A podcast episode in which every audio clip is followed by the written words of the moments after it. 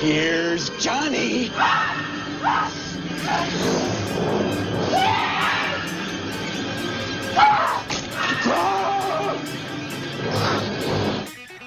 Muy buenas noches, queridos sospechosos. Hoy eh, regresamos a, la- a las temáticas de siempre, escogiendo entre cuatro temas y que el público decida. Esta vez el ganador fue eh, los libros de Stephen King. Así que, bueno, las películas basadas en los libros de Stephen King, así que va a ser un capítulo bien entretenido. Hay muchas películas basadas en libros de Stephen King, pero esta vez va a ser bastante especial porque trajimos a una invitada, a una de esas fanáticas, pero top VIP de, de Stephen King, quien nos va a entregar sus datos, nos va a corregir muchas veces seguramente porque no somos expertos en la literatura de Stephen King. Así que quiero además decirle a todos ustedes que esta noche César no va a estar con nosotros, eh, lamentablemente por cosas de fuerza mayor eh, no pudo estar en este capítulo, pero eh, va a estar Morocha aquí contándonos todas estas cosas, así que se viene fuerte este capítulo. Morocha, te presento y te cedo el paso para que nos postees este capítulo y todo el power para que lo hagas súper bien. Hola, ¿cómo están? ¿Cómo están chiquillos? ¿Todo bien? Todo bien, bien, bien. bien. Hola, gracias, gracias por esa presentación. Eh, se pasaron, bueno, como decía ahí Antonio, soy una fanática de Stephen King de hace muchos años. Lo empecé leyendo como a los 13 años y ya voy a cumplir 40, más o menos para que saquen la cuenta. Y bueno, y les doy las gracias, eh, que es lo primero, por haberme invitado a, a su programa. Yo lo, lo escucho, he escuchado sus podcasts y, y son súper entretenidos. Así que súper orgullosa y honrada de estar aquí con ustedes. Eso es, bien, bien, bien. Vamos, que se puede. Ya, pues súper. Oye, eh, bueno, como decía ahí el Antonio, eh, voy a dar una, una reseña ahí de, de este au- autor, ya que para muchos es, digamos, un referente también de- dentro de la literatura de terror, ¿ya? De hecho, él es eh, como hijo pródigo de Lovecraft, de... mm, eh, ¿Cómo se llama? Otro de... Ay, ay, sópleme, tuvo el lapsus. ¿Cómo? Edgar Allan Poe. Edgar Allan Poe. es Edgar Allan Poe. Gracias, tuve ahí un pequeño lapso. Así que, mm, como les digo, bueno, este autor, Stephen King, o su verdadero nombre que es Stephen Edwin King, en verdad, ya eh, este autor nació el 21 de septiembre del año 1947. Es un actor, o sea, es escritor estadounidense, ya, y bueno, él se especializó en como novelas de terror, ciencia ficción, eh, qué temáticas sobrenaturales, misterio e incluso obra fantástica, ¿ya? Eh, su mayoría son de terror, a pesar de que igual tiene novelas que, que tienen relación, digamos, con otras temáticas. Y lo vamos a ir revisando, digamos, a, a medida que va pasando el, el programa, ¿ya? Eh, ¿Qué les puedo contar? Su primera novela, ¿ya? Fue en el año 74, primera novela, digamos, oficial, que la que fue lanzada en el año 74, que fue Carrie, ya que también fue la primera eh, novela que mm, se lanzó al cine, ya bajo la dirección de Brian De Palma. Después de Muy que, eh, ¿cómo se llama? Eh, estuvo alt- muy alta aceptación con este libro, él empezó a vender libros como loco, ya, porque al principio igual este estaba como muy tímido, que sé yo, en su literatura, no, no está, tenía muchas obras, digamos, guardadas que no lanzó, pero Carrie en el fondo fue la que lo llevó, lo que lo llevó al estrellato y después, digamos, de, de que se lanzó la película, ya años más tarde, empezó, digamos, a vender sus libros como pan caliente, ¿ya? Incluso él tiene un- una especie de alter ego, ¿ya? Que es Richard Bachman, ¿ya? Porque eh, por cosas, digamos, comerciales de las editoriales, a él no le dejaban eh, publicar más de un libro al año. Entonces él se puso un seudónimo y lanzó eh, siete novelas bajo el seudónimo de Richard Bachman. Así que, y bueno, luego de eso, como en el año APP 85, se supo que Richard Bachman y Stephen King eran la misma persona y bueno, después los libros, posteriormente las reediciones de estos mismos libros fueron después bajo el nombre de Stephen King. ¿ya? Eh, aparte de eso, bueno, Stephen King eh, ha participado mucho en, los guiones de las películas que eh, se han adaptado, digamos, de, su, de sus novelas. ¿ya? Incluso hubo una película, ¿ya? Que él participó como director, que fue la película Maximum Overdrive, ¿ya? Que es de su, su libro que se llama Trucks, ¿ya? O Camiones en la que él, bueno, fue la, primera y única película que él ha dirigido, digamos, con críticas desastrosas, la verdad, porque él estaba pasando por un periodo súper eh, fome, ya, digamos, un periodo súper malo, digamos, con las drogas y el alcohol. Ya él tuvo mucho tiempo, digamos, estas adicciones. Así que la verdad es que fue, fue muy, muy criticada esta, esta dirección y esta película de él, ¿ya? Pero eh, como les digo, él ha participado en varios guiones de sus películas, ¿ya? E incluso ha tenido como, ¿cómo se dice?, cameos ¿ya? en varias películas de, de, sus libros, como por ejemplo, como solamente por poner un ejemplo, Cementerio de Animales, la It, segunda parte, que es la, la nueva, la que hicieron en el año 2019, eh, él ha participado en, en un, uno de sus cuentos de Show ya, digamos, por, por nombrar algunas. Ha ganado varios premios, premios que se llama, un premio que es muy famoso dentro de los escritores que, de terror que se llama Bram Stoker, ya, en 13 ocasiones, de hecho, eh, sin ir más lejos, ha ganado ese premio, ya. Y bueno, y aparte de eso, eh, les puedo contar que dentro, digamos, de, de sus obras, él acostumbra a, a nombrar su pueblo natal, que es Maine, ya dentro de sus libros y también tiene lugares ficticios que él ha, inventado, digamos, en algunos de sus libros que se han ido repitiendo, como por ejemplo Castle Rock. ¿ya? Les puedo contar también, chiquillos, que eh, las obras de Stephen King han sido llevadas al cine y él ha sido el autor que más películas, digamos, tiene adaptadas al cine.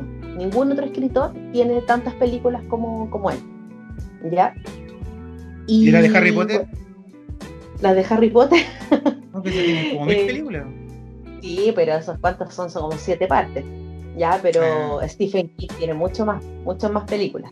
Ya, y como les digo, en algunas ha participado de guion. Incluso hubo una película, ya que la vamos a nombrar un ratito más, en que él no quiso participar del guion porque la, la verdad es que no le gustó la dirección, no le gustó, digamos, cómo, cómo iba Em, enfocado el tema de, esa adaptación. Pero ahí lo vamos a nombrar en un, ratito más para, para no adelantar. ¿Ya? Él incluso ha escrito libros, em, ha escrito dos libros con un amigo del que se llama Peter Strauss, ¿ya? En que él ha colaborado con el libro de ese autor, dos libros, y e incluso eh, escribió un libro con su hijo, Owen, ¿ya? Entonces, digamos, él ha tenido incluso eh, colaboraciones. Bueno, eh, no me quiero extender tanto en lo que es la, vida de Stephen King, pero bueno, más o menos les puedo hacer a grosso modo un, resumen, digamos, de lo que consideré que era lo más importante, porque ahí eh, dentro del programa podemos ir dando otros datos de su vida, ¿ya? Y como les digo, el mundo de Stephen King es muy amplio, es como yo creo para hacer más de un programa, ¿ya? Así que vamos a tratar ahí de, de cómo se llama, de resumirlo un poco y para que ustedes también ojalá se entusiasmen con este autor y los invito a, a leerlo em, porque es una lectura bien fácil, la verdad.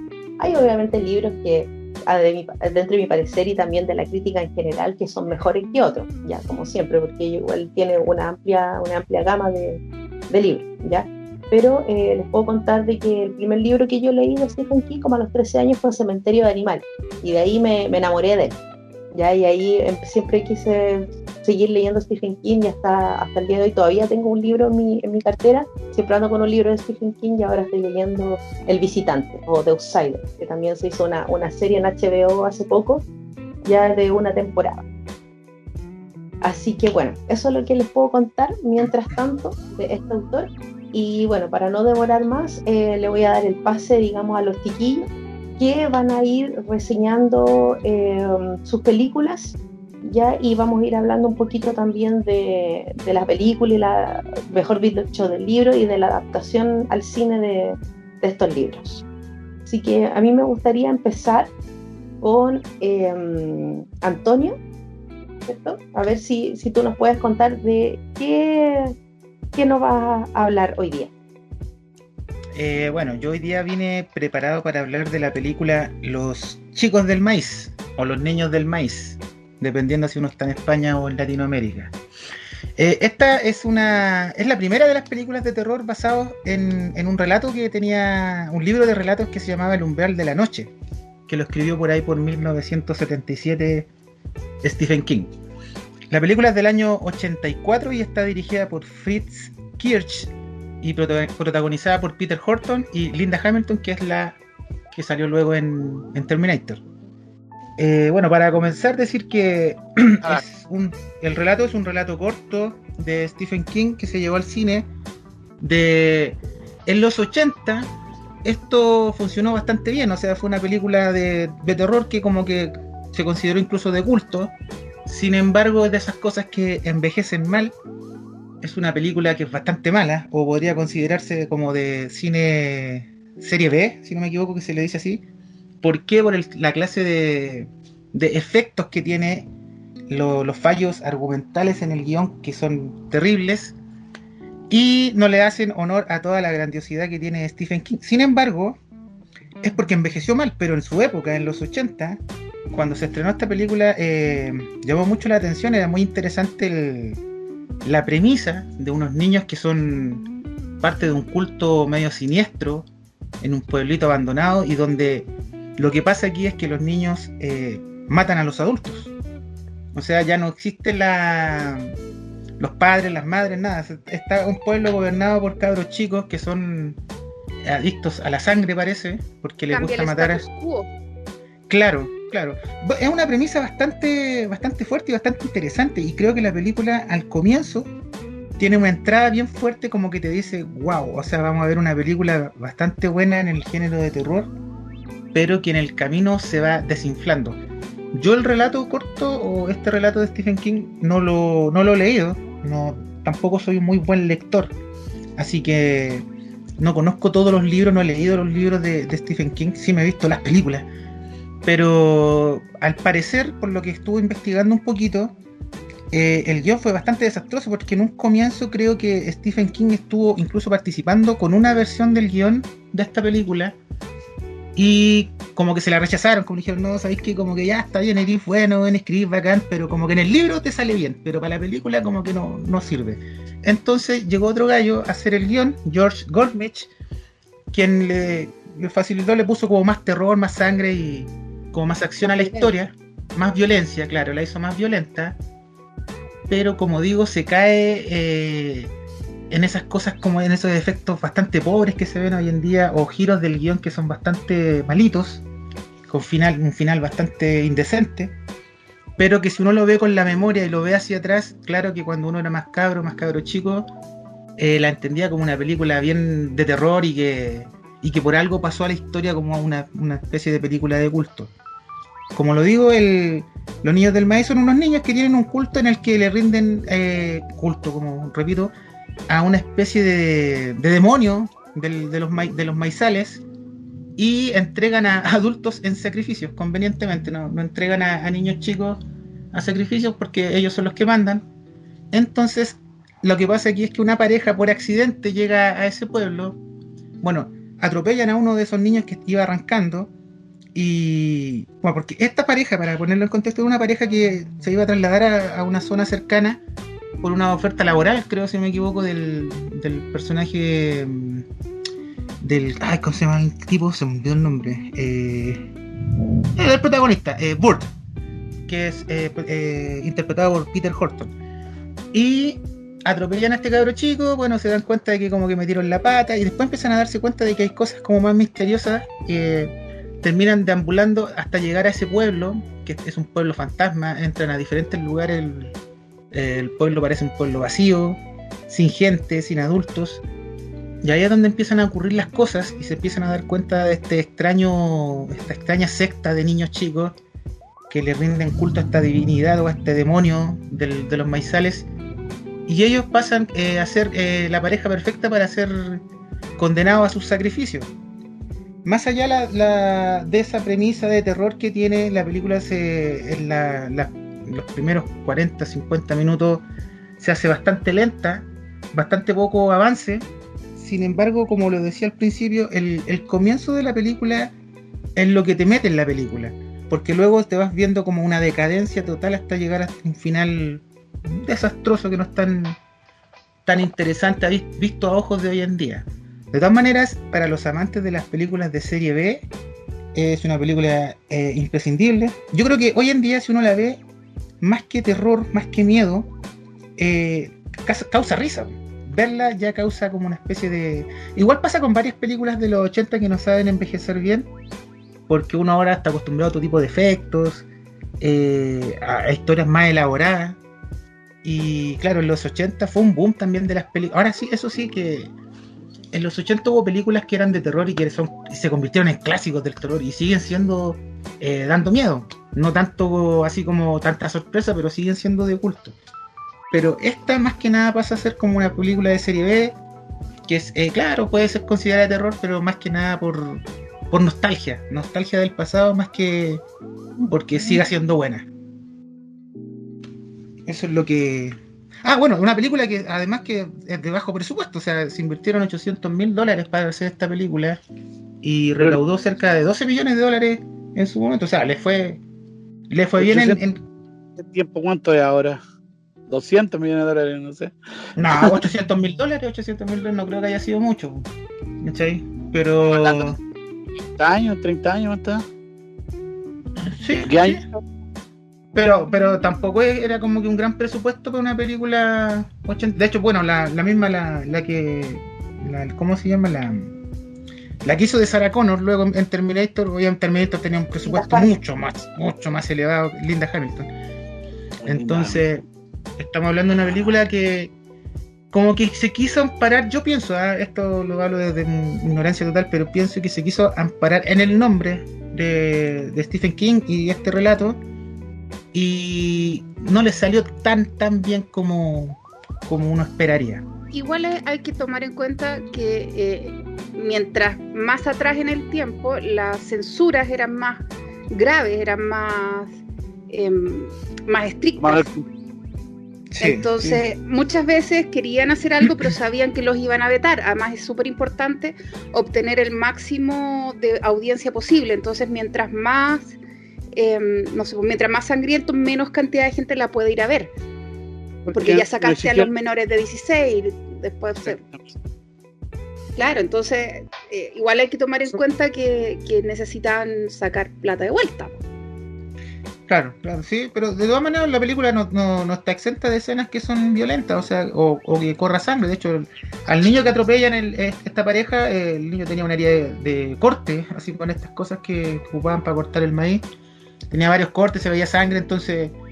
o sea, escenas sangrientas sí tenía la, la película y escenas que eran perturbadoras también. El tema es que no se supo desarrollar bien el, el guion y los efectos como que envejecieron mal. Y ese es el tema que hace que cuando uno la vea ya como que uno la ve con la misma gana de como de cagarse de miedo, sino que como de reírse de cómo se hacía el cine en esa época, por decirlo de una manera, ¿cachai? ¿Qué es lo que dice el Leo de las películas de zombies? Había, había uno, pero sabes que había un programa, bueno, no sé si las chiquillas lo vieron alguna vez, que fue Maldita Sea. Ah, en pero el claro. Y ellos analizaban, bueno, a esta hora estaban analizando porque era un programa que empezaba a las 10 el día domingo. Y a, a mi, a mi sobrino que se crió con, conmigo, lo volví fanático. Y ellos analizaban solamente películas malas. Todos los domingos. Pero era su especialidad y aplicaban el PDS, que es el poder de síntesis, para solamente avanzar y retroceder los efectos muy notorios, en los efectos malos. Y era como que llegaba a ser divertida las películas de terror. No sé, pues te digo, eh, alienígenas, no sé, super asesinos, y con eh, los gallos estaban disfrazados con un traje así como estos plomos de, como de, de- era como bien raro y con un casco de soldado, de soldador. ¿cachai? Era como muy Yo, tengo una, una talla muy ingenua, así con. Yo descubrí el, el- la palabra chongo con maldita sea, porque en todas las películas había un chongo. Oye, Bueno, yo no conozco esa palabra, así que si queréis me, me ilustras, porque Bueno, chongo me suena así como que uno se hace como un moño en la cabeza con el pelo, eso me suena como un chongo. eh, eso es, pero en, un, en una. Lo mismo, pero en una extremidad. Ya. Que da igual. Claro, cuando tú le cortan la mano a alguien y que ahí con el chongo sangrando y eh, le cortan una pata y queda con el chongo ahí. Hacerle o culparlos porque eh, de ahí salió la, gloriosa robotina, la alcaldesa de. Claro, Y no me acuerdo nunca el de ella, honorable alcaldesa, la Katy Barriga. Katy Barriga, ex mecano. Ah, Chicos sospechosos, volviendo un poco al, al tema de, de los chicos del maíz, quería un poco mm, eh, darles como una, quizá un aporte de, dentro de, la- de, la- de lo que estamos hablando de Stephen King y de esta película. Esta película a mí, bueno, como bien decía Antonio, es un pueblo, digamos, dominado por, por niños y que en el fondo están casi destinados a, a eliminar a los adultos. ¿ya? Esto me suena mucho, no sé si ustedes se acuerdan de una película que se llamaba El pueblo de los malditos de John Carpenter. sí, ¿ya? sí, también más o menos tiene la misma temática. De hecho, en la película actúa Christopher Reeve, el Sí, finado Superman. Christopher Reeve. ¿Cierto? Sí. Exacto. Y también Pues- hay una película, una película española que no sé si ustedes la ubican, que se llama ¿Quién puede matar a un niño? que Sí, también, es un pueblo dominado por niños, pero este es más, también es como sobrenatural. Ya Y que es mucho mejor, y también es mucho mejor que esta. es mucho, sí, sí, de todas maneras, pero, pero a mí eh, más o menos eh, tengo estas tres películas en la retina, eh, digamos que tienen como esta temática de que los niños, digamos, son los dominadores y que quieren eliminar, digamos, a, a los adultos. ¿Y esas películas serían posteriores a, a- a los niños del maíz? Anterior, la, Ah. esa, la, la española de anterior. Sí, Anterior la, a los la niños. española, qué Y la otra, pueblo de los malditos, es eh, una película del 95, si no me equivoco, 90 y algo, 95, claro. Entonces, claro, es posterior a, a los chicos del maíz. Sí, esa sí. Aparte esa- de eso, esa- bueno, Y, ese es increíble. sí, de todas maneras. Les quería contar también de que igual esta película Chicos del Maíz tiene varias secuelas. Digamos que se hicieron eh, posterior a, a lo que es, eh, o, o mejor dicho, independiente a lo que es el libro, ¿ya? Eh, porque igual hay otras películas de- que se han hecho basadas en la novela de Stephen King que le han hecho secuelas que no son, digamos, de un libro de Stephen King, sino que en el fondo se las inventaron, como para decirle pala- pa- para decir palabras simples, Claro. ¿ya? Como que toman el universo de Stephen King y lo, y y inventan lo que quieren. Claro, de la primera película, por ejemplo, y digamos, hacen unos guiones y hacen unas continuaciones, digamos, inventadas por alguien, que no es necesariamente, digamos, una continuación o un libro de Stephen King, solamente como que se, se los inventa. Eh, esta película, el, Los chicos del maíz, tiene 6, 7, 8, tiene como nueve secuelas, ya que, digamos, Rápido y furioso. son- Claro, ahí tuvo hasta las 2, 3, 4, 5, después viene un Chicos del Maíz 666, El Retorno de Isaac, que es el personaje principal, este chico es como el, el jefe ahí, el líder de, de esta manada de niños. Está Revelation, hay una película, un remake del 2009, hay una después que se llama Genesis, incluso hay una que es- en 3D, se llama The Evil en 3D. Así, ¿cachai? Entonces igual es como bien bizarro igual. Eh, próximamente en el espacio. Próximamente en el Claro. espacio. Ese es Así como el techo. Jason Ese es como X. el techo de todo.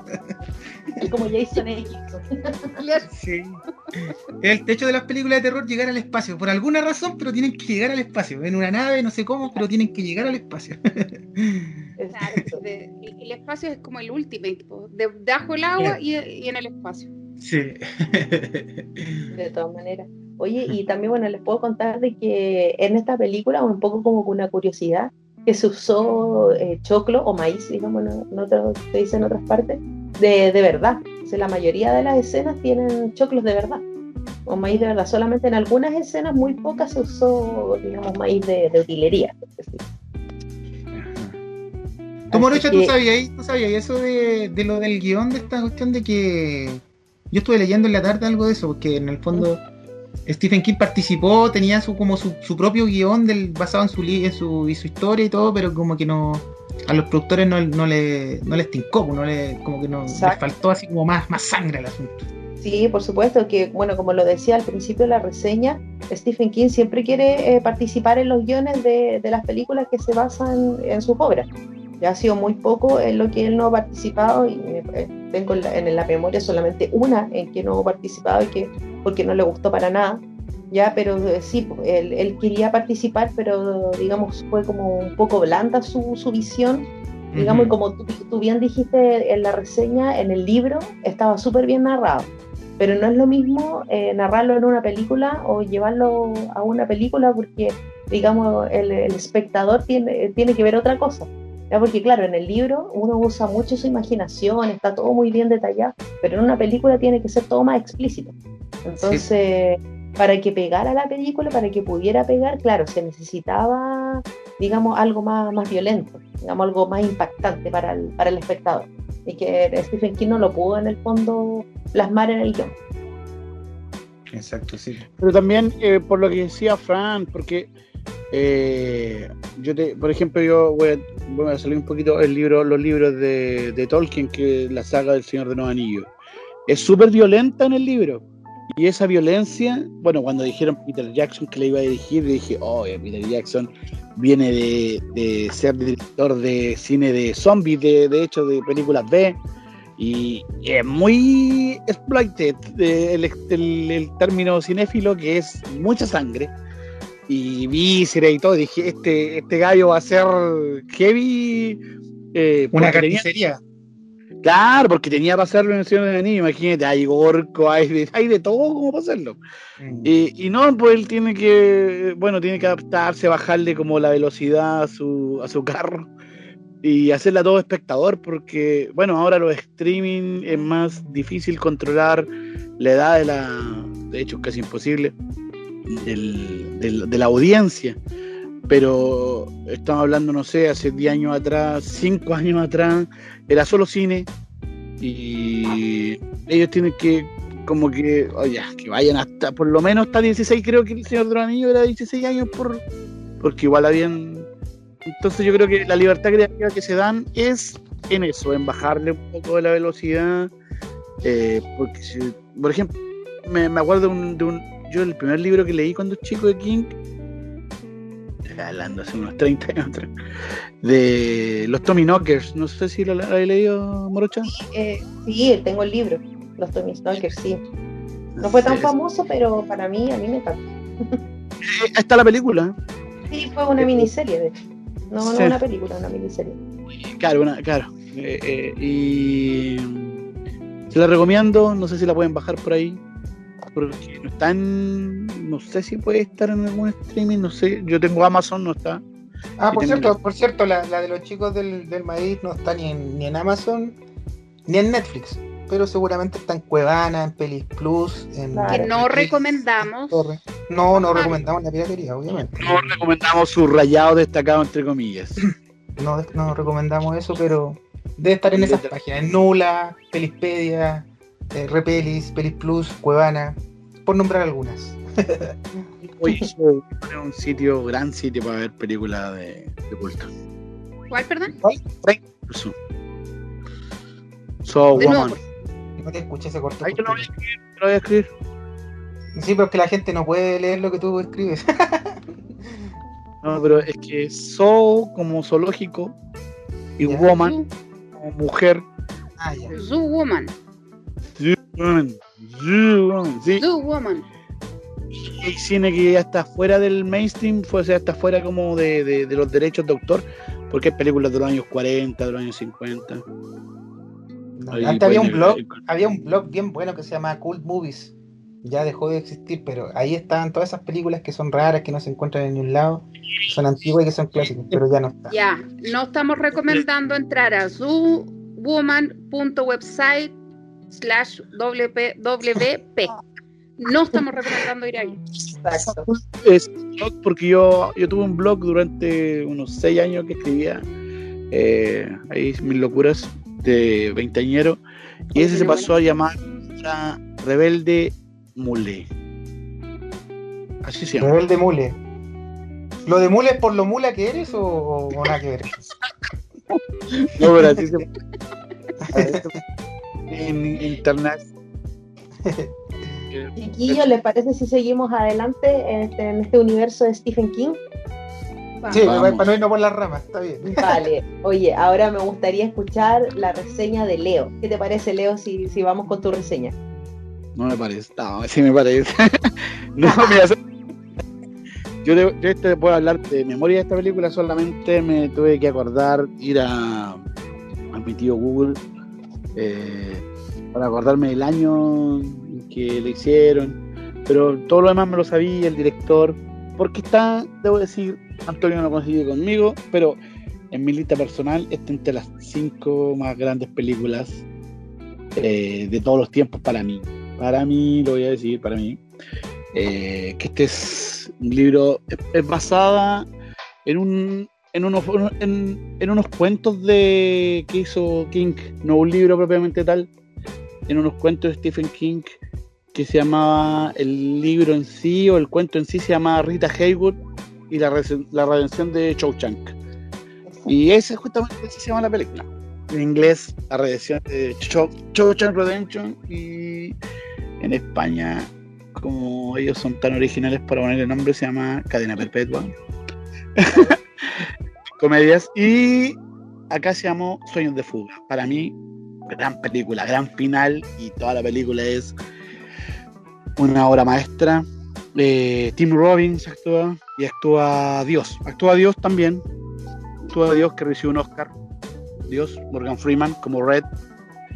Eh, y eh, Tim Robbins, Andy Dufresne, es un banquero que es acusado de un crimen que hasta ahí nada original, un crimen que no cometió. Todo esto está narrado como en tercera persona por Red, por Morgan Freeman.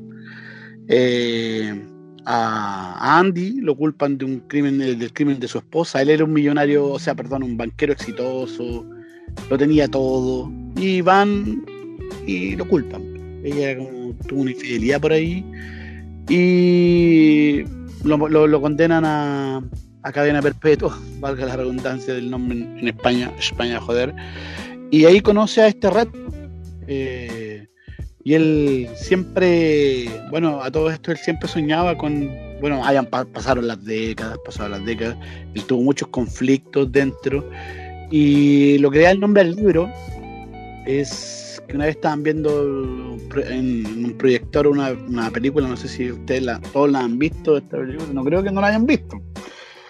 Eh, pero ellos estaban viendo como en un proyector algunas personas, algunos reos y aparece la famosa escena que causó furor en esos tiempos y era casi casi pornográfica la escena de Rita Hayworth con su pelo al viento y sacándose un en esos años era como casi ver pornografía.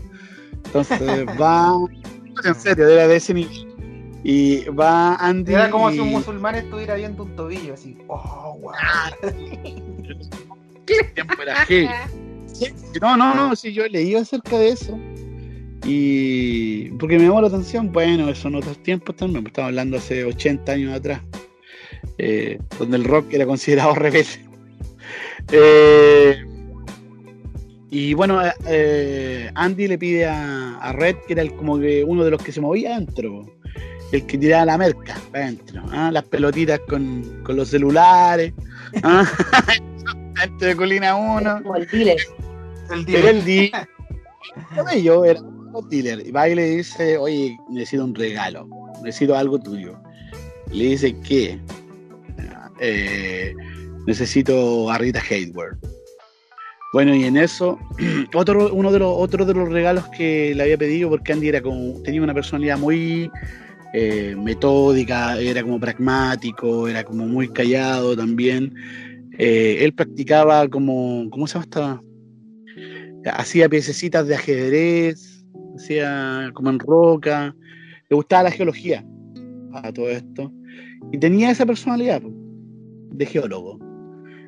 El tiempo y la presión, como decía Red ahí en, en- el este. Y le pide un martillito, y ese es gran, el, es la llave de, todo esto, es la llave de, de, hecho de salida de, Andy Dufresne. Y bueno, tuve un, tuve un problema por ahí, Andy, con unos tipos que lo acosaban. Y también tenía la otra relación. Este, esta, historia me encanta porque tiene tantos hilos argumentales. Eh, tenía una relación de- de abuso también, como por sus conocimientos, eh, con el director de la cárcel. Que no se llaman directores, se llaman alcaide. Alcaide. Claro, él le manejaba todos los negocios truchos, cosa que también al final lo terminó ayudando eh, en su negocio, en su plan final, en, el- en la solución final de Andy Dufresne. Estuvo décadas manejándole todos sus negocios truchos, eh, inventando como eh, eh, de identidades falsas, abusando del sistema.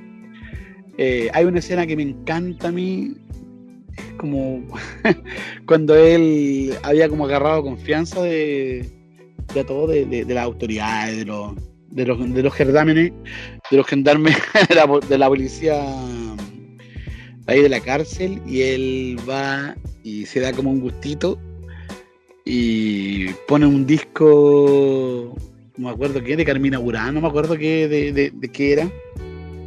Eh, y lo, da, lo muestra como a- los parlantes de la, de la cárcel. Y hay como una escena donde todos escuchan la música y era...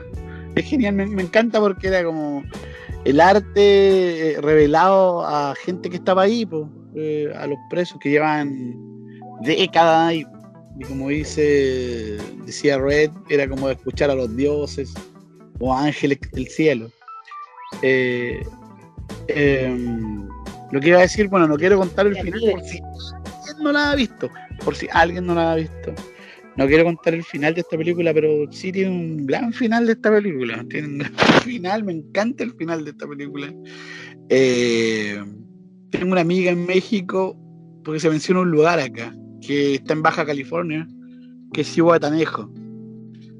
Y eh, eh, para mí es un sueño como no cumplido todavía de ir a conocer. Existe. Eh, al final de todo esto, eh, él conoce un joven ahí, me parece, no me acuerdo el nombre del actor en este momento. Eh, y por las cosas de la vida había conocido a otro reo en otra cárcel, porque es de estos típicos cabros rebeldes que caen una, en, en una y caen en otra. Y había conocido a un reo que le había confesado de que, oye, ¿sabes que yo maté a una mujer? Y, y no me culparon por ese asesinato, sino que culparon al esposo. Y había resultado él. Y él habla, el- este joven habla, porque Andy lo había ayudado a. lo estaba ayudando a sacar su cuarto medio, su educación, eh, educación como básica y media. Y dice, oh, no, yo, yo, sabes que yo conozco a esta persona y, y de Morgan, o sea, de Morgan primero, Juan de Red le dice, y termina muy mal este cabrón por querer revelar a, al alcalde, no le convenía que, porque era el que le sabía todos los secretos y le manejaba todo. Eh, termina muy mal, él sí termina muy mal. Y, yo creo que ese fue el gatillante, como decía Red, ahí para iniciar la.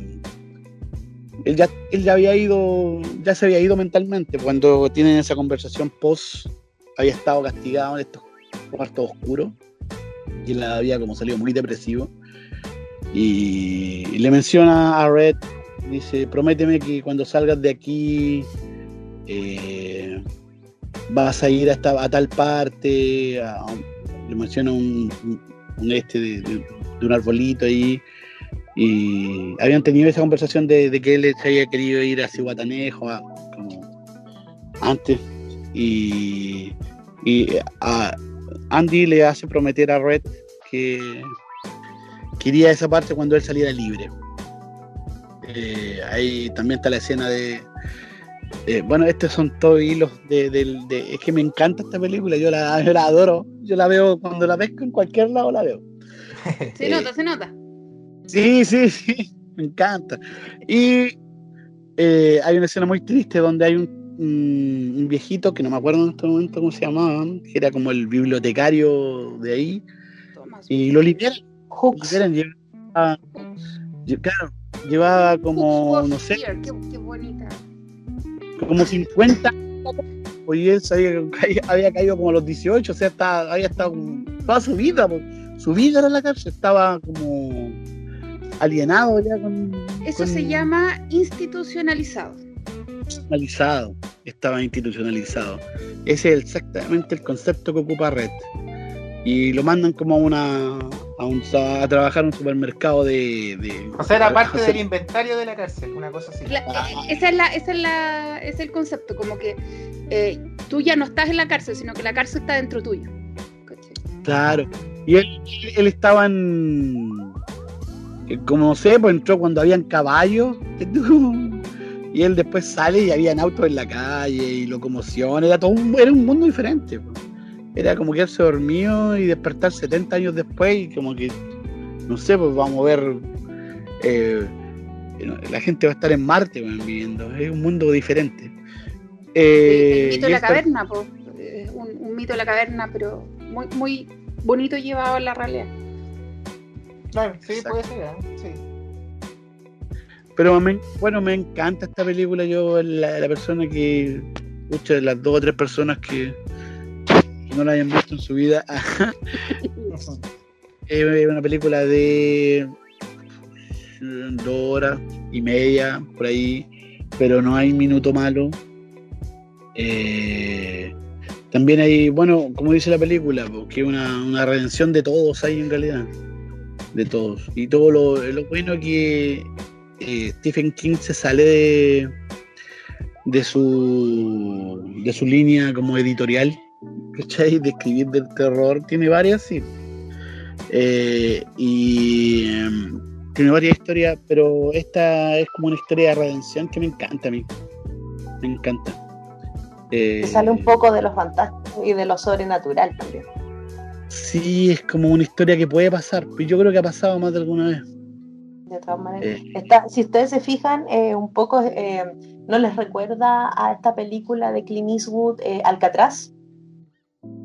También, sí, puede ser igual. Sé sí, que la tengo, tiene- la tengo tiene en mi mucho- computador hace unos 5 años y todavía no la veo. No, tenés Y que Clint- verla, Fran. Si no, no podemos Sí. hablar, te igual tiempo. se termina nuestra amistad. ¿no? Claro, Sí, porque- veas que Alcatraz, sean- te vas a dar cuenta que tiene muchos tips ahí de sueños de fuga. Yo, yo me acuerdo de, de, de- de películas, o sea, basadas en libros también que han sido como éxito. Eh, la, la Milla Verde, esta, ¿cómo se llama en, en- en español? Eh, Milagro en De Green. Mile, la milla verde, sí, esa. la, la- O El pasillo de la muerte, también se llamaba. También Lo de que murió. Stephen King. también de Stephen King. Y La Niebla también, que bueno, también todos son, son fenómenos sobrenaturales. Esto, la que hablaba Antonio también, pues de niños que tienen una secta y, y matan adultos. También es como, pero este es como muy realista que yo creo que puede pasar. ¿cachai? Quizás cuántas veces ha pasado de gente que ha pagado mal. ¿cachai? Ha pagado crímenes de otra de otras personas o errores de otras personas, pero sí hay una redención y lo bonito que esta película termina con uno de los mejores finales en, la- en- en fotografía y en toma de imagen que a mí me encanta y te deja como bacán, bacán porque eh, viniendo del Stephen King que, que, que termine también A ver, ¿qué es eso? ¿Una crítica? Ya, no porque King si se dan cuenta, chiquillos, es un, es un cuento, como decía el Leo antes, un cuento, ya que no es muy largo, pero pudieron hacer una película, una, como una obra maestra de más de dos horas. Entonces igual fue, fue harta pega eso. Sí. Fue nominada a varios Oscars, si no me equivoco, esta película también. ganó el Oscar a la mejor película y Morgan Freeman al mejor actor. ¿Lo ganó? Ah, o- Sí. Sí, Sí. Ah, mira. Y de hecho, mira, a propósito de Morgan Freeman, ¿se recuerdan ustedes las escenas donde Morgan Freeman iba, estaba como en una, mm, iba donde una comisión para ver si en el fondo lo, lo dejaban libre o, o seguía estando preso, ¿se recuerdan?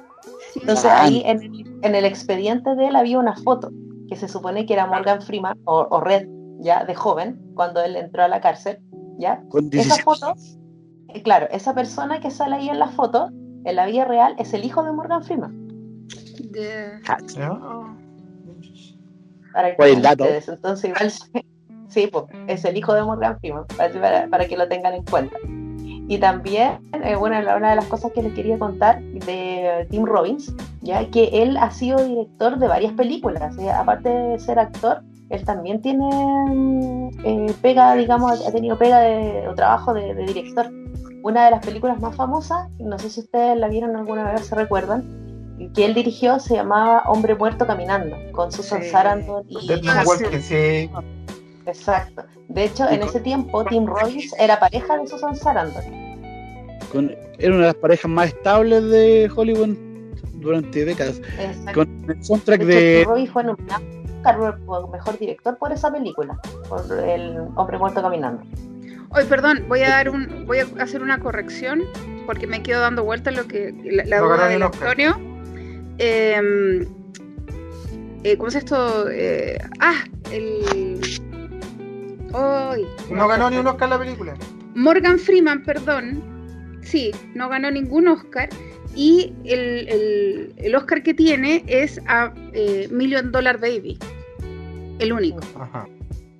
Esa fue Bueno. por. Algo de haberse ganado. Un, un, un trébol de oro. El copihue de oro seguramente. o Copihue José Lucio en de Chile. Fue nominado creo- al Globo de Oro, no lo ganó. Fue nominado al Sindicato de Actores de Estados Unidos, no lo ganó. Y fue nominado a, a los Emmy, tampoco lo ganó. O igual el director tiene una buena filmografía. ¿eh? Estaba cachando que tiene fue guionista en la de Freddy Krueger, la 3. Eh, director en la, La Milla Verde, eh, también director en The Majestic, en Colateral también, que es esa que sale Oh, con, Tom Cruise. Muy buena película esa Colateral. La Niebla y otra que se llama The Huntsman. Esa no la. No la no por la- nada. no conozco.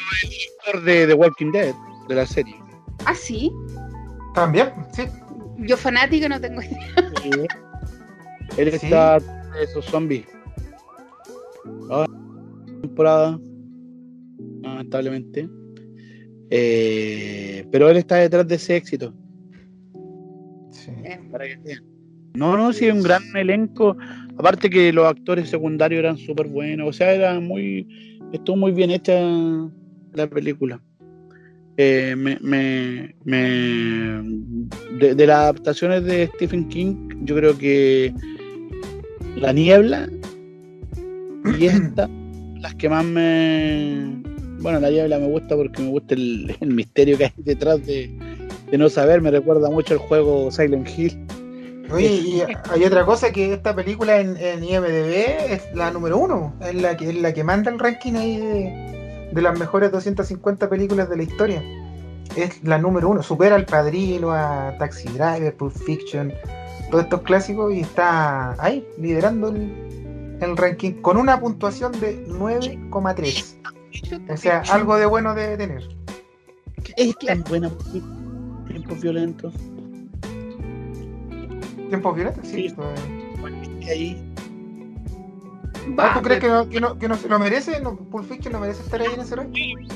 Pues dejo la pregunta en el aire. eh, no, Pulp Fiction es, es una obra maestra. No hay, no hay discusión ahí. No. ¿Qué Morocha? O es malo. Más, eh, más Tarantino, que es porque es Tarantino, po.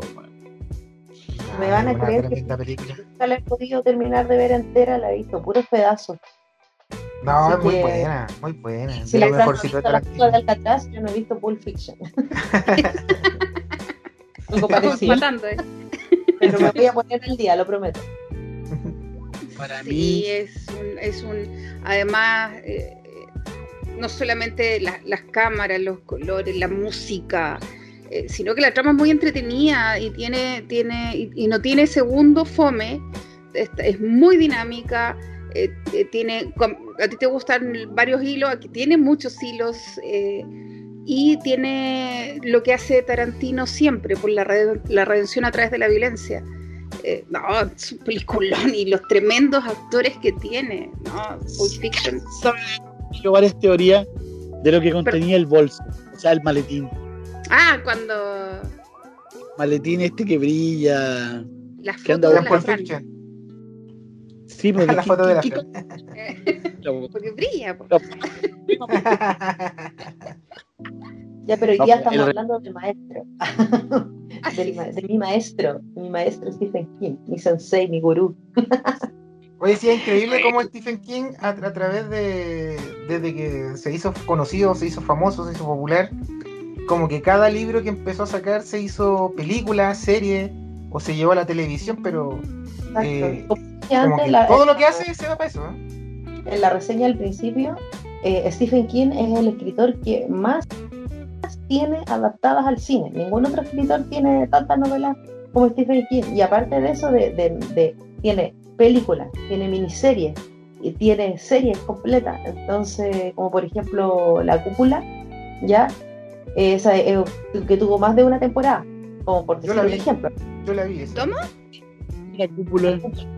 ¿Será esa Under the Dome, esa o no? Esa, Under the Dome. Tiene el... Sale Janet McCordy. Era excelente y la, y la cancelaron. Yo amaba esa serie.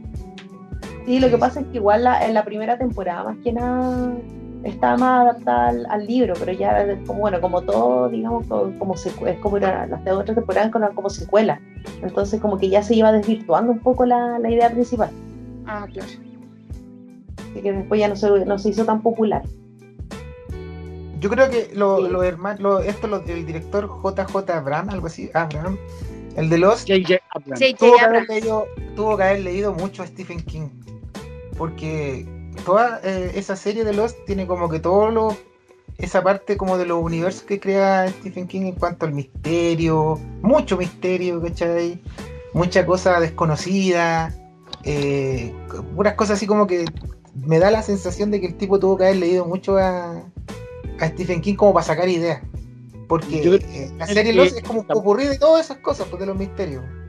El que está muy influenciado por, por todos estos escritores como Lovecraft, eh, el mismo King, es M. Night Shyamalan, que es el director de Señales, Sexto Sentido, La y es, eh, Eh, es un terror atmosférico también, que es el terror atmosférico de no mostrarte nada, pero sin embargo, sí, igual te voy a cagar de miedo. O sea, Hitchcock, Hitchcock es, es actual. Eh, eh, y eso no sé quién más lo puede decir. Sí, o sea, ese terror psicológico, claro. El suspenso ahí, como Un de los claro. O sea, tú Aparte ves hoy que- día los, los pájaros ah, y... con la reseña de, de esta. Perdón. No, sorry. no, no, no. No, que le iba, te estaba agradeciendo a Leo por, por haber eh, reseñado esta, este libro y esta película que en verdad yo creo para muchos eh, es una, una obra maestra. Así que igual ahí le quería dar las gracias por, por pensar en este en esta obra. Eh, me costó porque The King es como, no sé, pues está. Ay, hay tanto. Pero por ejemplo, conocida, está Milagro Inesperado, It's, Misery. uh, Hay una que yo vi hace un año que la hizo Netflix y es producción de Netflix, que es 1922. Y es la misma onda de. de en la misma onda de qué podría ser de estos niños de la hierba pasa también el típico en el medio de Estados Unidos, ahí donde están los republicanos. Siempre bueno, ambientada más o menos en un pueblo, que es Maine, y en 1922 también está hecho de un, de un, de- de- de un cuento, en verdad, es un cuento, no es un libro. Sí, un- sí. Pero está muy bien hecho, muy bien hecha la película. Yo la vi con cero expectativa. Fue como un rato que estaba súper aburrida y fue como, "Ah, voy a darle una oportunidad. Que voy a estar bien. loca. Tan secreta esta de que después fue película con Johnny Depp, Ujú. que era un escritor que se va en la volada. De Esa hecho, la, típica están dando en la tele en este momento. La ventana. Sí. la secreta que es un escritor que al final termina matando a todo el mundo. No, ¿Es de él? Sí, eh, también es un cuento. Ustedes, no sé si se fijan, de Stephen King tiene varios libros que están ambientados en escritores, así como que su personaje es un escritor. Tiene, digamos, esa, esa cosa Sí. que le gusta un poco meterse como en el, como en el personaje. Claro, yo creo que se proyecta. Sí, de todas maneras. Bueno, chiquillos, eh, sigamos adelante, go ahead, como dicen.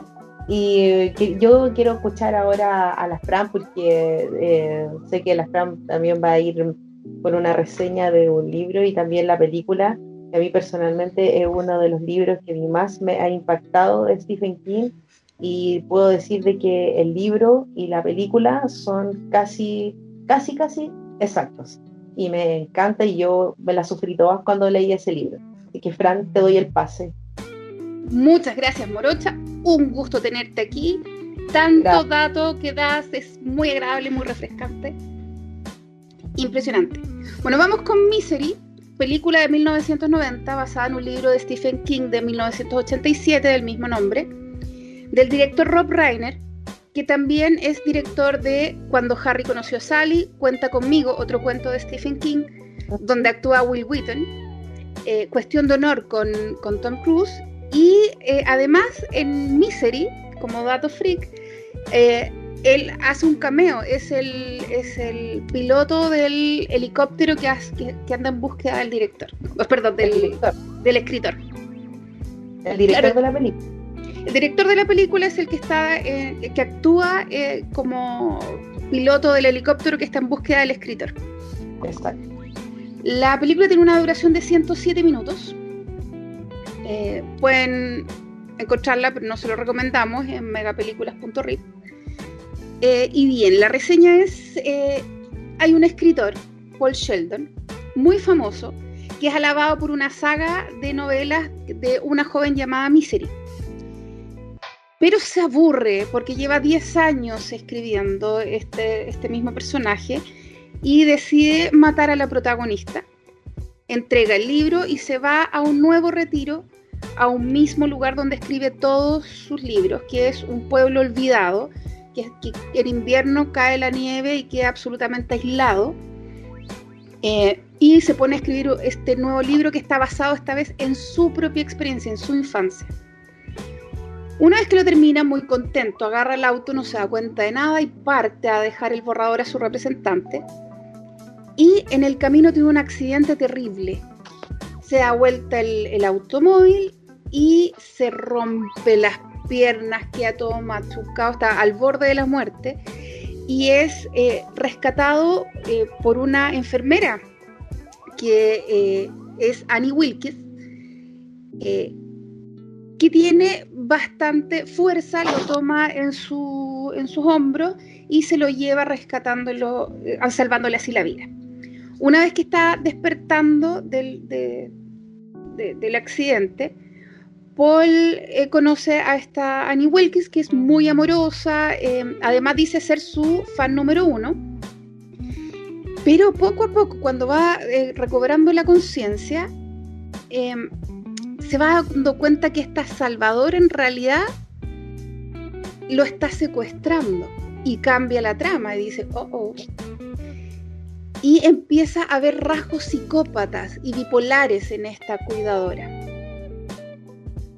bueno, cómo se va dando la trama, se los, voy a dejar.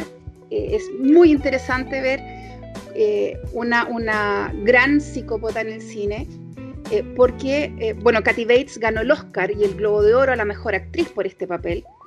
Y además es la primera mujer en recibir un, el Oscar por una película de suspenso. Si bien estamos claros que el protagonista es James Caan, el escritor, eh, que, hace un excelente, un excelente papel como pareja de, actuación con Katy Bates. O sea, esta dupla es increíble, el dolor que se ve en James Caan, el, espanto, eh, porque además tiene un, juego maravilloso eh, entre lo cínico, porque Paul Sheldon no es no es la típica víctima asustada que se queda en un rincón y comete errores, como pudimos ver en Glass, como que trata de engañar a su psicópata. Él desde un principio actúa muy calmado, con una actitud muy cínica, muy, muy...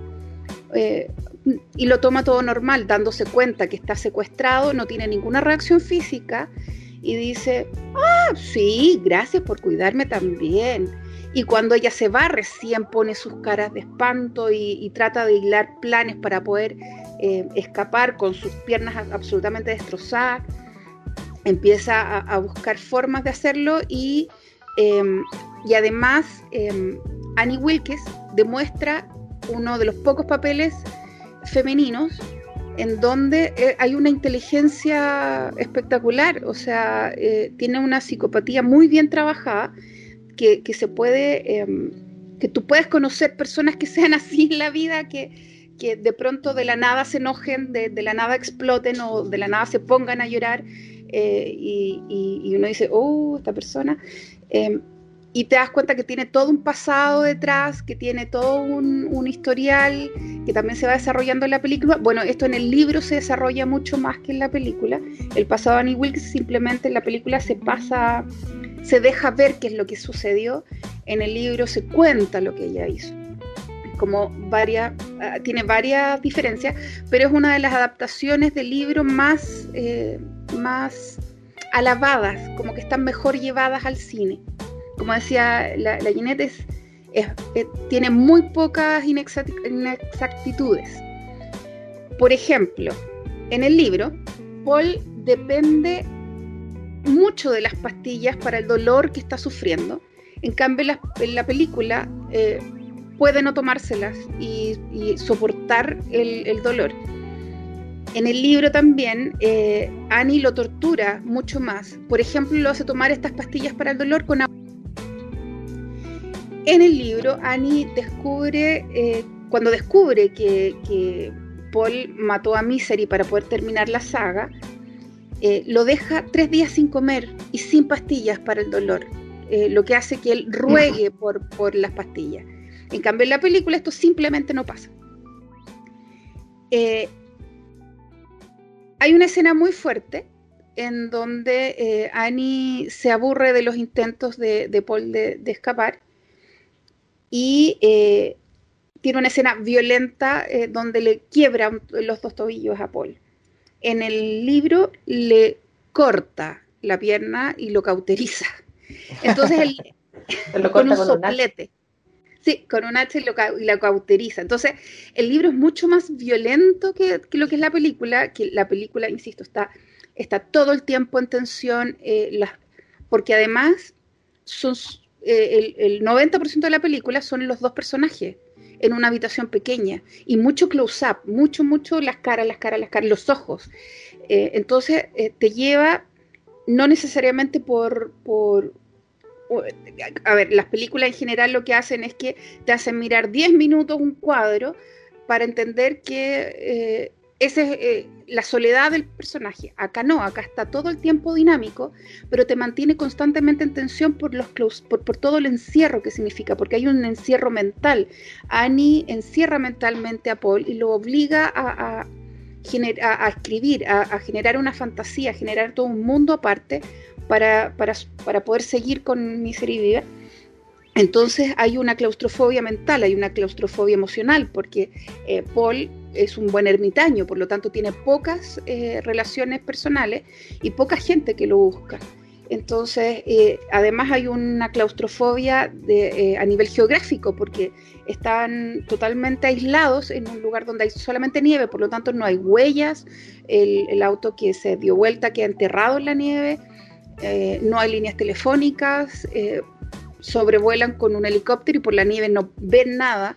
Eh, y hay una claustrofobia que queda donde efectivamente hay una persona con las piernas destrozadas que no puede abrir la puerta porque está encerrada con llave. Entonces, todo esas, todas esas, desde lo macro hasta lo micro, eh, te llevan a una tensión constante que hacen que esta película sea sencillamente una obra maestra y con los dos protagonistas que uno se saca el sombrero. Realmente es increíble.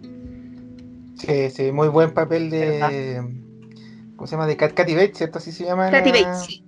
La gran, gran Katy Bates. Sí, o sea, eh, yo creo que es como el, terror de cada famoso, así como que persona que se vuelve famoso, que encontrarse con un fan muy fan y que tenga ese, ese pensamiento eh, tan tan agresivo, así como le pasó a John Lennon, por ejemplo, que por ejemplo, un mismo fan, un fan lo terminó matando. Bueno, eh, eso le puede pasar a cualquier famoso, porque la gente por por no estar conforme con, lo que querían esperar de él, eh, finalmente termina torturándolo al tipo, al escritor este.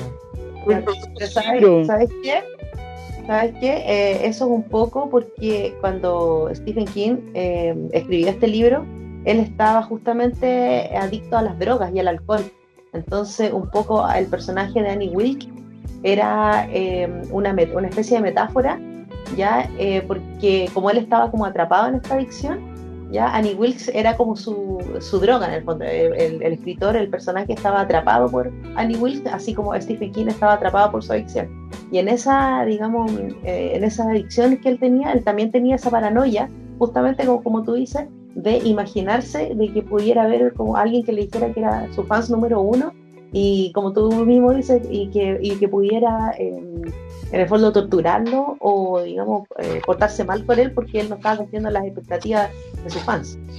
Claro, hay una frase maravillosa que dice Annie Wilkes eh, en la única escena donde ella se ve deprimida, el día de la lluvia, y dice, muy calmada, muy triste, muy desolada, no sabes lo que es para perder a una persona como tú para una persona como yo. Y como eso, que era su mundo.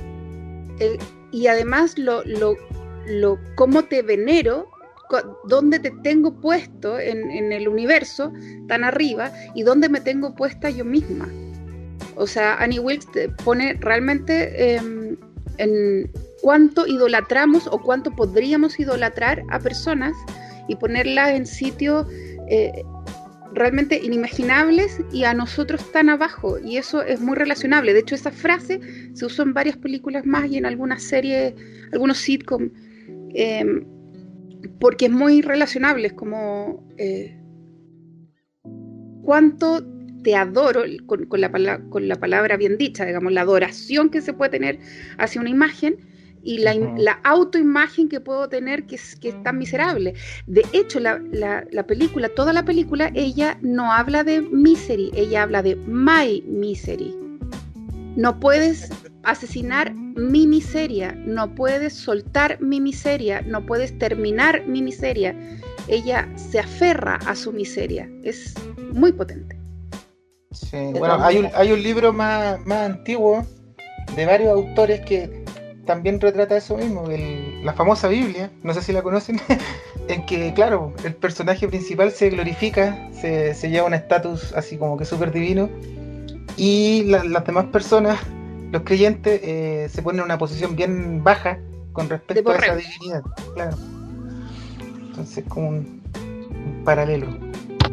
Con respecto a lo que tú decías, Fran, de la película de Kathy Bates y, y James Caan, hicieron una dupla, digamos que en la pantalla se veía, digamos, formidable, ¿cierto? De hecho, como tú bien decías, tuvo nominaciones, Katy Bates, que se yo, ganó un Oscar y todo, pero en la vida real, digamos, en, en el set, digamos, no, no era tan así, eh, porque, digamos, la eh, Kathy Bates era, digamos, una actriz que estaba dedicada, se había dedicado al teatro, entonces ella era como muy disciplinada, muy estudiosa, mucho ensayo.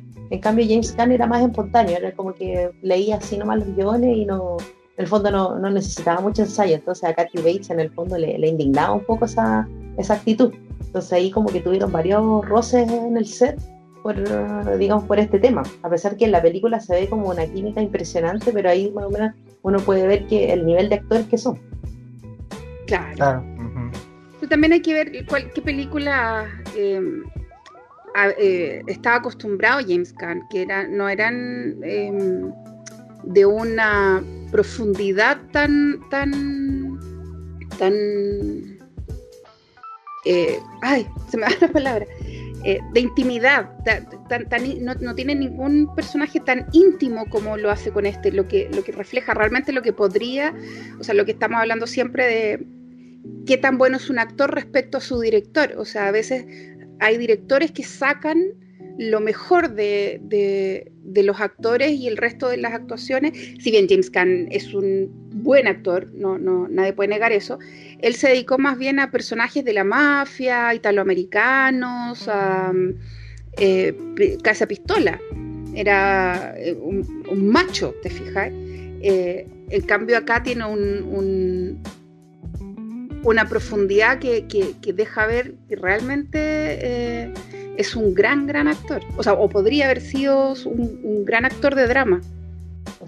De hecho, él fue el hijo mayor de um, Vito Corleone en El Padrino 1. Él era Sony. Sony. Era un James Caan muy jovencito. Sí.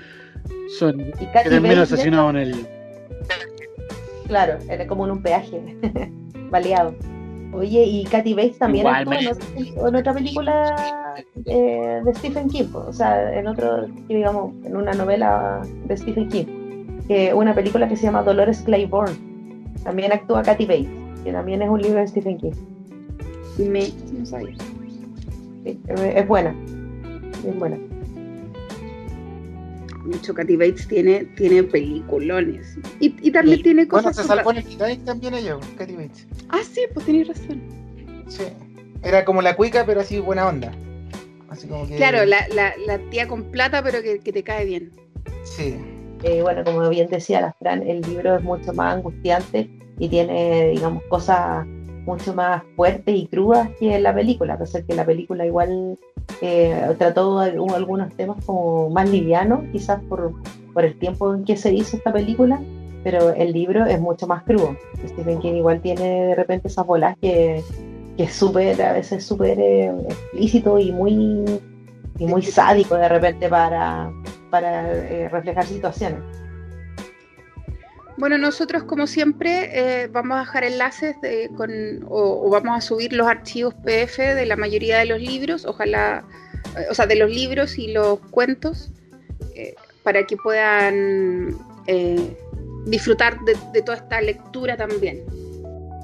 Súper. Oye, tú, Morocha, Morocha, para ti, ¿cuál es la, la mejor adaptación al cine de una película, de un libro de, de Stephen King? Eh, bueno, puede ser eh, esta justamente Misery y de todas maneras eh, La Milla Verde. La Milla Verde es exactamente igual al libro, solamente por un detalle que no es igual al libro que en la película, que es porque el, ¿cómo se llama? El jefe, digamos, de, lo- de los gendarmes descubre que el negrito, John Coffey, no era el asesino. En la, en la película es, es de una manera y en el libro es de otra manera. No quiero dar spoilers, pero solamente es, tiene un detalle. eh, En todo caso. Coffee es, es un manso negro, no tiene nada de negrito. Era. Tremendo hombre, bu.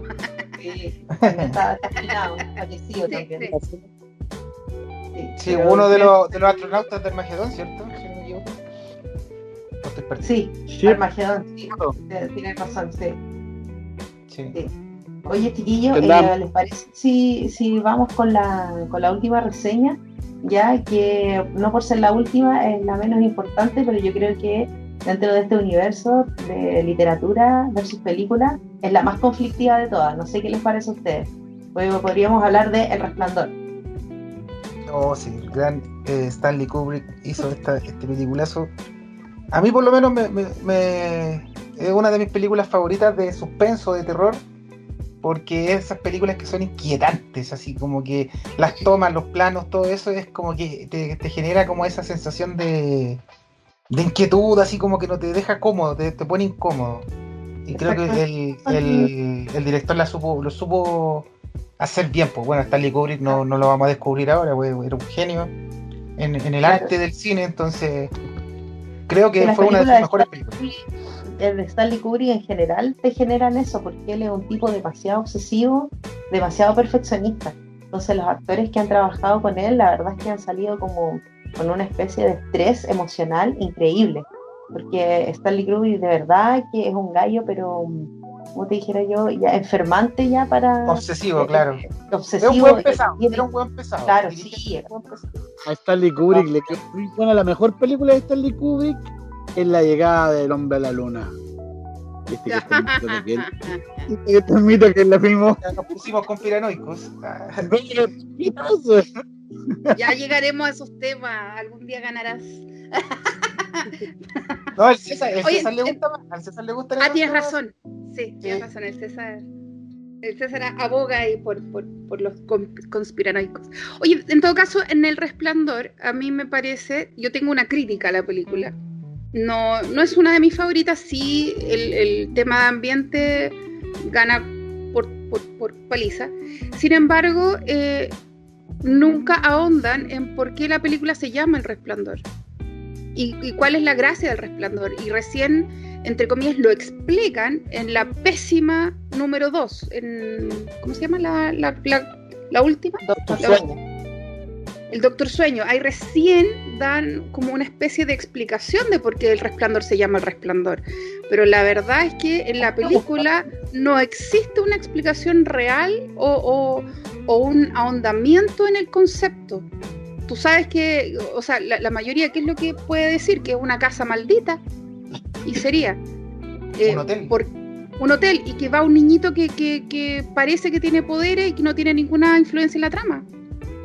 Entonces, esa es mi crítica a la película, independiente que, que todo- to- todos los, los halagos que han dado, estoy absolutamente de acuerdo, pero esa es mi crítica al Sí, de hecho, de hecho yo, yo a lo mejor también puedo coincidir contigo en eso, Fran, porque por historia, a lo mejor, eh, o por guion, no es tan, tan, tan fuerte, pero sí en el apartado técnico, en el apartado cinematográfico, ahí se luce sí Stanley Kubrick, en, en las tomas, en los planos.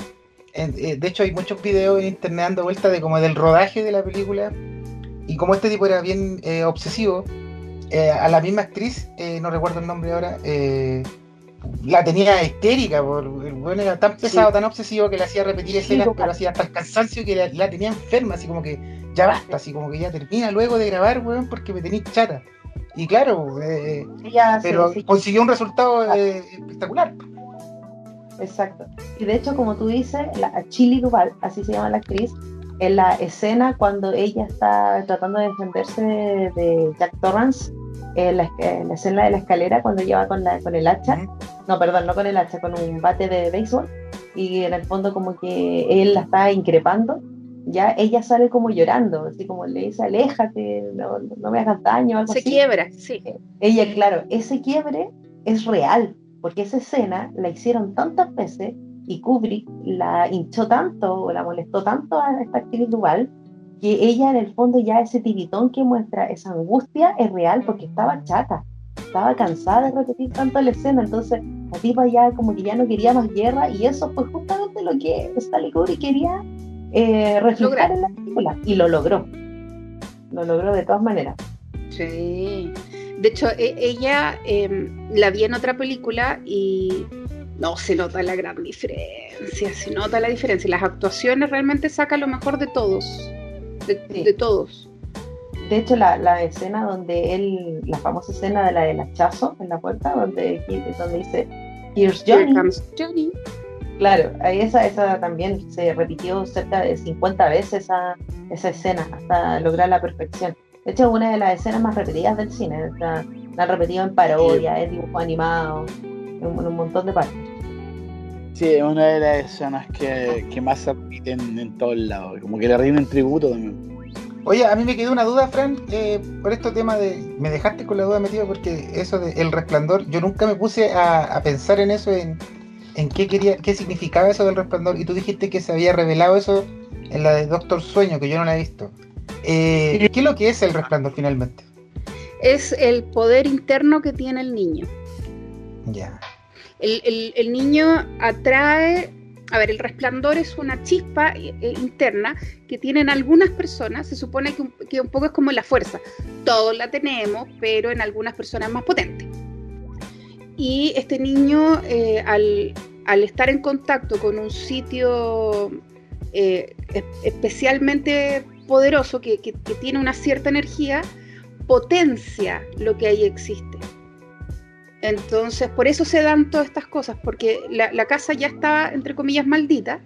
eh, y este, cuando llega el niño, lo potencia a tal nivel que queda la escoba. Ese, eso es como la explicación.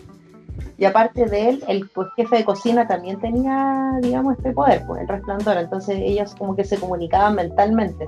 Ahí está un poco la, la parte parapsicológica de la telepatía. Oye. que Stephen King también usa esos recursos parapsicológicos en otros libros, como por ejemplo en Carrie, que tenéis la telequinesis, y en Ojos de Fuego, que tenéis la piroquinesis.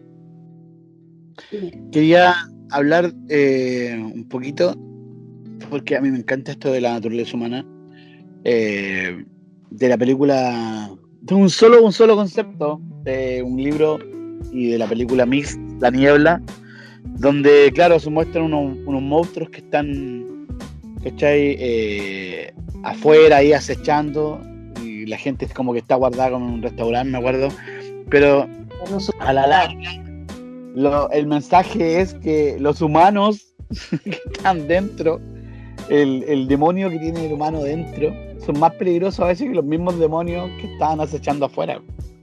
Sí, porque hay como- un conflicto dentro del supermercado entre todos. Pues. ¿Quién, quién quería, digamos, tomar el liderazgo de la situación? Como que el, el- el ser humano siempre muestra su lado. B.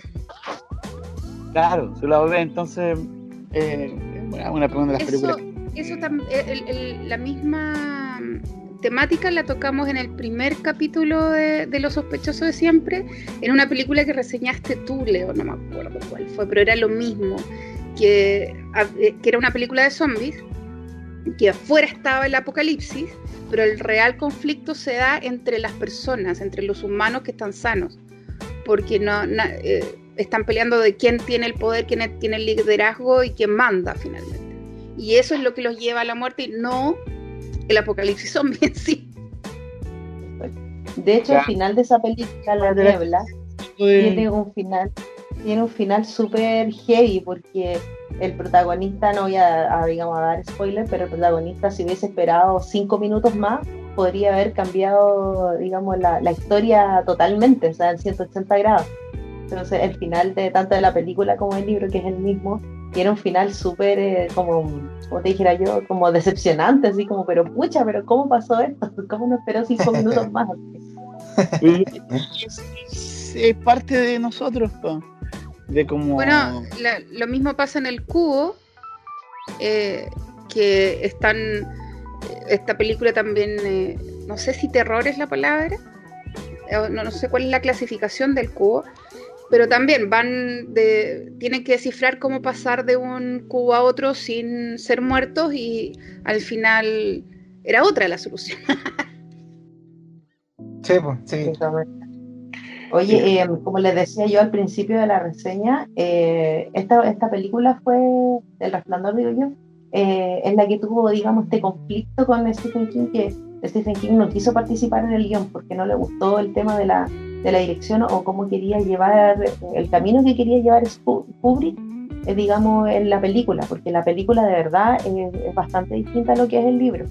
Ya el, bueno, el libro tiene muchos detalles, la verdad, pero es bastante distinto, entonces ahí como que entraron en conflicto y Stephen King dijo, ya, que otra en verdad el guion porque yo ya no, no, estoy chato, no, no voy a participar en esta cuestión. Imagínate los egos de entre Stephen King y Stanley Kubrick.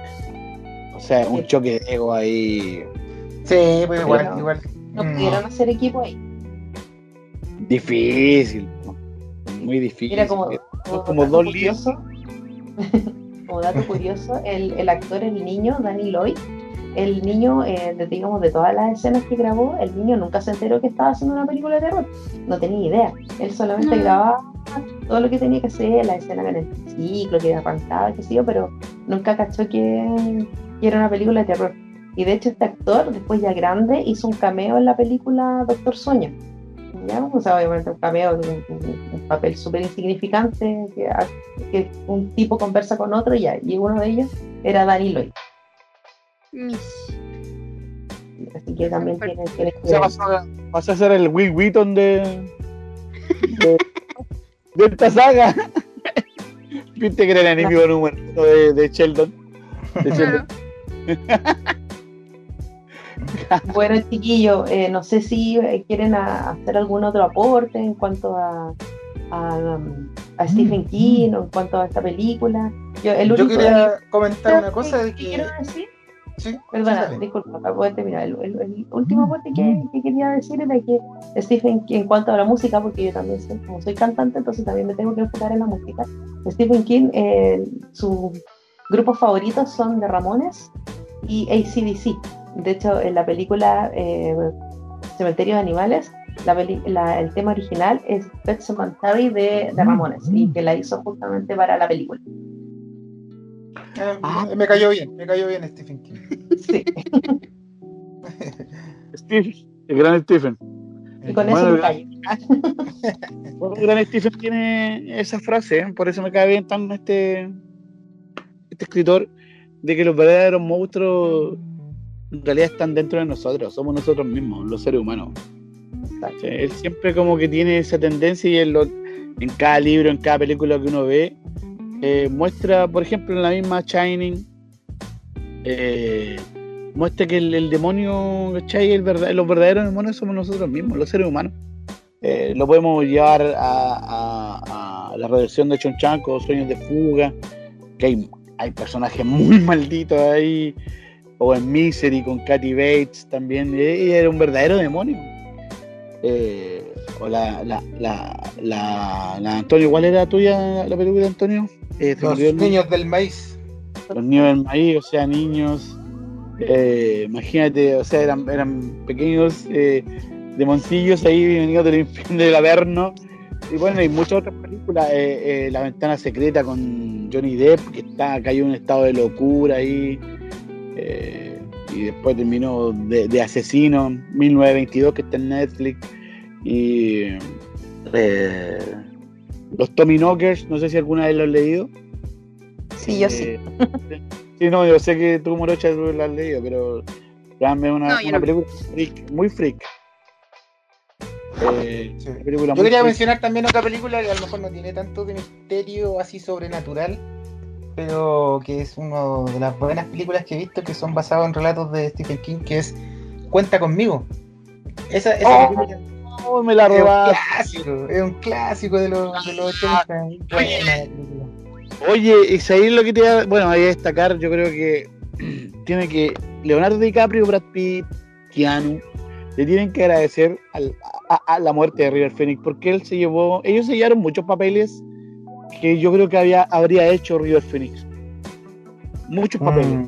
papeles de, peli- de muchos papeles de pelis actuales se lo habría llevado River Phoenix porque era un, un act- un actor de carácter eh, pintado para súper bueno y la película sí de, de, de, de redenciones y de buscar a este tipo que había muerto La aventura de eso. Claro. Stand by Me. Stand by me, claro. Oh, Sí, a mí lo ese- único que me molesta es el, de, de esa película es el final, lo encontré. La película es maravillosa y el, el final es como. No, no, Pero una- me niego a ver este final. es una película de- ahí actúa el chico este de Vandernatch que hace como de los juegos que era como Sí. un capo de los juegos. O sea, Sí. eh, no me acuerdo Que de hecho ha, ha tenido eh, varios papeles ahora en Who the Fuck is the. Who the Pero- fuck. Actor Who the fuck are the? El, el, Oye, tiene un el papel muy chistoso. típico actor secundario que aparece eh, como el, el Steve Buscemi ese Will típico actor, se llama claro esos típicos actores que actúan en no sé en- en- ese actor también que te cae muy mal a ti Frank que a mí me encanta el Sam Rockwell Ah, sí. y que claro antes de tres, tres anuncios para un crimen era un actor que aparecía no sé ahí aparecía como siempre Y Los Ángeles de Charlie. Así como- Bueno, también Claro. fue en la, en la Milla Verde, ¿no? Sí, pues. sí pues él, él era el, el maldito ¿cachai? él, él era el Claro. verdadero de la niñita Me Eh, manso spoiler. Ah, mira, Conversamos toda la semana de no decir spoiler, ¿ah? de, Eh. no- de preocuparnos con los spoilers. Estamos totalmente de cine, ya, po, qué onda. No, no hay, yo insisto, en, en- creo que le he dicho como en tres programas, eh, no hay una obligación de ver una película en una cantidad de tiempo, si no, no podríamos haber visto ninguna película en los 50, po, o no haber tenido infancia para eso. Entonces, no, pues no, si, si no hay una regla para ver una película en dos años, no, no puede haber un- una expiración de los, de los establecer, deberíamos establecer, y no solamente nosotros, así como podcast, deberíamos establecer internacionalmente, hacer como una ley cinéfila, eh, de cuándo una película deja de, de ser spoileada. No. Pero mientras tanto, Leo, mientras, mientras discutimos eso, hay algo que tenemos claro y es que ya tenemos que llegar al final de este capítulo porque ya estamos pasado la hora, ya llevamos harto rato hablando, conversando y sé que nos van a quedar en, en carpeta seguramente como para una versión 2.0 de, Stephen King, porque hay varias películas que se nos pudieron haber quedado en el tintero. Morocha seguramente nos va a acompañar nuevamente para esa oportunidad cuando hagamos el, el nuevo episodio de eso de Stephen King, o seguramente en otros capítulos que no tengan que ver con Stephen King, pero que sea relacionado con el cine, la podemos invitar nuevamente a Morocha. Y bueno, ya nos vamos a despedir. Morocha, yo te agradezco mucho todo tu conocimiento acerca de, de la literatura de Stephen King. Eh, nos enseñaste mucho, nos diste datos muy interesantes, muy buenos. Y bueno, también lamentamos que César no haya podido estar el día de hoy. Se nos, se nos cayó el día de hoy por un tema personal, pero ya el próximo capítulo regresa como siempre con, con todos sus datos cinéfilos como siempre. Así que nada, pues chicos, un capítulo interesante. Yo me voy a despedir ahora. Y ya que estamos hablando de un capítulo de, de libros o de películas basadas en libros de Stephen King, quería hacerme un poquito de publicidad a mí mismo. Yo hace poco terminé de escribir un libro y publicarlo. Está en Amazon. Se llama Cartas para Denise, que Leito se lo ganó en un, en un sorteo y que todavía no se lo envió. Esta semana te lo envío, Leo. y así que eso, quería promocionarme. La gente que lo quiera ver, ahí está. Está en Amazon. Disponible en Amazon, eso. Sí. Así que eso, chicos. Eh, Fran, te cedo a ti y tú luego a, Leo y cerramos con Morocha, que es con sus impresiones finales y terminamos. Interesantísimo. Bueno, ¿me escuchan chiquillos, cierto? Sí, te escuchamos, Sí, Morocha. Ah, ya. Sí. Eh, bueno, co- como les decía de- al principio del, del capítulo, estoy súper agradecida que me hayan invitado. Eh, primera vez que hago algo así, un podcast, y, es, y eso que he hecho hartas cosas ya en la vida, pero esta es mi primera vez, así que eh, estoy súper honrada de haber, que, haya sido con ustedes mi primera vez, chiquillos. Así que de verdad, muchas gracias y bueno, gracias por haberme invitado a un, a un, digamos, con un tema que me apasiona mucho, que es Stephen King, y bueno, y también me, me apasiona mucho la novela y las películas de terror también, así que eh, para la próxima vez que si me quieren invitar, yo, pucha, encantada de, de compartir con ustedes, de verdad que lo, lo pasé súper bien. Morocha, aprovechemos de eh, promocionar tus páginas porque tienes más actividades online. Exactamente, sí, yo soy un poco multifacética, porque no, no solamente vivo de Stephen King, sí, sino que también eh, soy cantante, ¿ya? Y en, en Facebook y en Instagram me pueden encontrar como Morocha Cantante, ¿ya? Hago eventos por si acaso, eventos ah, como fiestas, que sea aniversarios, cumpleaños, lo que quieran, así que me pueden contactar Morocha Cantante. Mi página, mi canal de YouTube, mejor dicho, es Morocha DJ o DJ, también por si quieren ver ahí mis videos. Y también participo en una comunidad de fanáticos de Guns N' Roses, que es un portal de noticias que se llama Appetite for News Chile. También me, me pueden encontrar ahí en Instagram y en Facebook. Appetite con 2P, Appetite for News Chile. Esos son mis, mis avisos, muchas gracias. ya te estamos siguiendo, ya, ya, ya le di seguir en, en Instagram. Súper. ¿Y Bueno, cuál era el, el de Gans? Appetite. Appetite for News Chile. Lo vamos a subir al, al, al grupo, eh, o sea, al grupo de Facebook, Leo. Ya. Ahí te mandamos el, enlace. Escri- Appetite for News Chile. Eh, un capítulo interesantísimo, una invitada interesantísima. Hemos, le hemos adjuntado los dos últimos invitados, maravilloso. Eh, hemos tenido grandes interacciones, me gusta. Eh, síganos en nuestro Facebook, Los Sospechosos de Siempre, en el Instagram, en Spotify y en Anchor. Así que, y además ahora eh, tenemos una nueva, una nueva modalidad y es que ustedes pueden ayudarnos a escoger los temas. Nosotros cada uno elige eh, un tema del que quisiera hablar y ustedes escogen cuál es el tema que, eh, que va a ganar. Así que para hacerlo más interactivo, para hacerlo más interesante y para escucharlos a ustedes también. Un abrazo para todos, chiquillos. Nos vemos, cuídense también, mucho. Muchas gracias. Chao, chao. Chao. Leito. Ah, y un saludo para César. Ah, sí, un saludo para César. Sí, sí, sí. Eh, Lo la reseña de igual. César, sí, la reseña de César va a quedar en el grupo después de Facebook. Él la va a subir escrita. Así es. Oye, si nos vamos con algo de música con los Ramones para cerrar el capítulo entonces, haciéndole un homenaje Sí. a, a Stephen King. Morocho, ¿con qué tema nos vamos entonces? Nos vamos, por supuesto, con el tema principal de la película eh, y del libro mm, Cementerio de Animales, la canción de, de Ramones, Pet Cemetery. Bien, señores, eso sería todo. Entonces, nos vemos en el próximo capítulo. Chau. Chau. Chau.